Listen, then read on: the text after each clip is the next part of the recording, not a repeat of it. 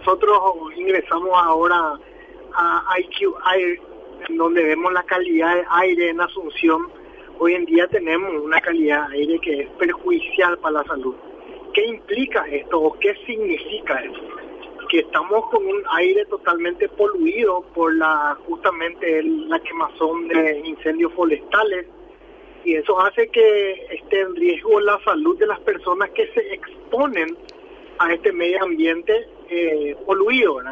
Vale decir que no solamente el aire de incendios forestales, sino que también la quemazón de basura, la contaminación misma de los vehículos a combustión diésel, que nos estamos olvidando, y siempre he dicho eso, esto se debería hacer en forma rutinaria la medición de la contaminación ambiental, porque recuérdense que nosotros somos depósito de los vehículos de Chile que son expulsados de todo el mundo justamente por contaminar.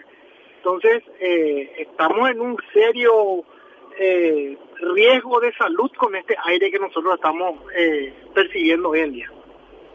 Y no, y no solamente dijo usted que era por el tema de la quemazón. En sí ya, no solamente acá, el planeta en sí ya está sufriendo por estos desastres ecológicos que nosotros mismos estamos creando y que ahora estamos eh, sufriendo. Totalmente, esto tienen que tener en cuenta que la naturaleza necesita un equilibrio para la, subsistencia.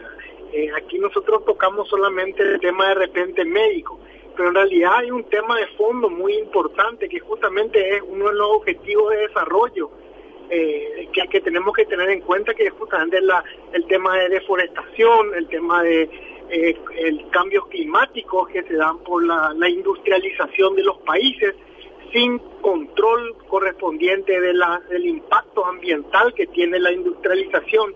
Entonces, eh, es un tema de fondo que hay que tocarlo seriamente, que hay países ya que están embebidos en el tema de los objetivos de desarrollo, eh, de, de, parar esto y de bajar la, la contaminación y, del cambio climático. Todo esto que nosotros estamos viviendo, el tema del aire contaminado y todo lo demás, hace que el calentamiento global sea más agudo, tengamos más temperaturas altas cada año que pasa y también tengamos inviernos más cortos y, todo lo demás, ¿verdad? Y eso repercute al final con, con la biosfera y repercute con, con el estado de salud, no solamente del ser humano, sino que aquí hablamos también de animales, plantas, eh, una ecología que debemos tener en cuenta.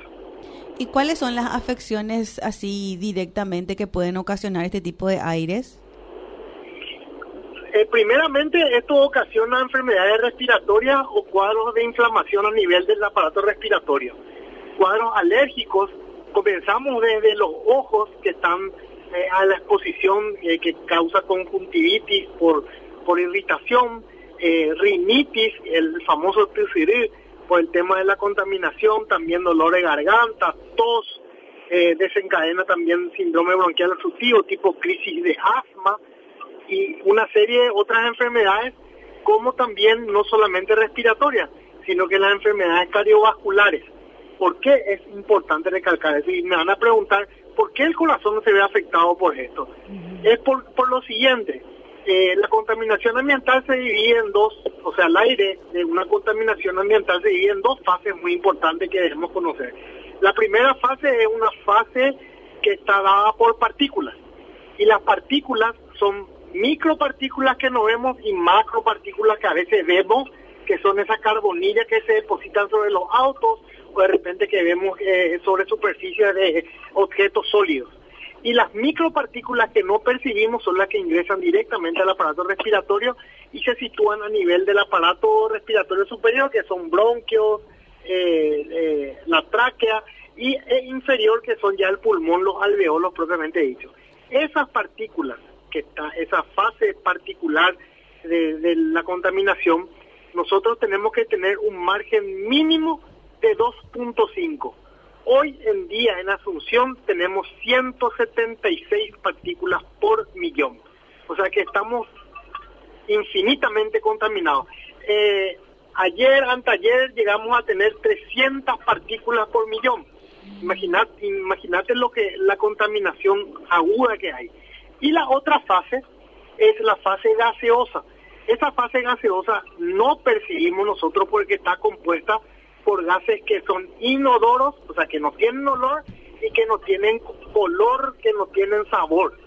Y está compuesta por monóxido de carbono, dióxido de carbono, óxido, de repente nitro, nítrico, que son los que causan en realidad intoxicación en la sangre. Al ingresar en la sangre estos compuestos gaseosos, lo que hace es competir con el oxígeno ambiente. Y ustedes saben que en la sangre hay una proteína especial que nosotros le llamamos hemoglobina, habrán escuchado de la hemoglobina, que es la que capta el oxígeno y es responsable de llevar el oxígeno a todos los tejidos, a todas las células. ¿Qué pasa con estos gases?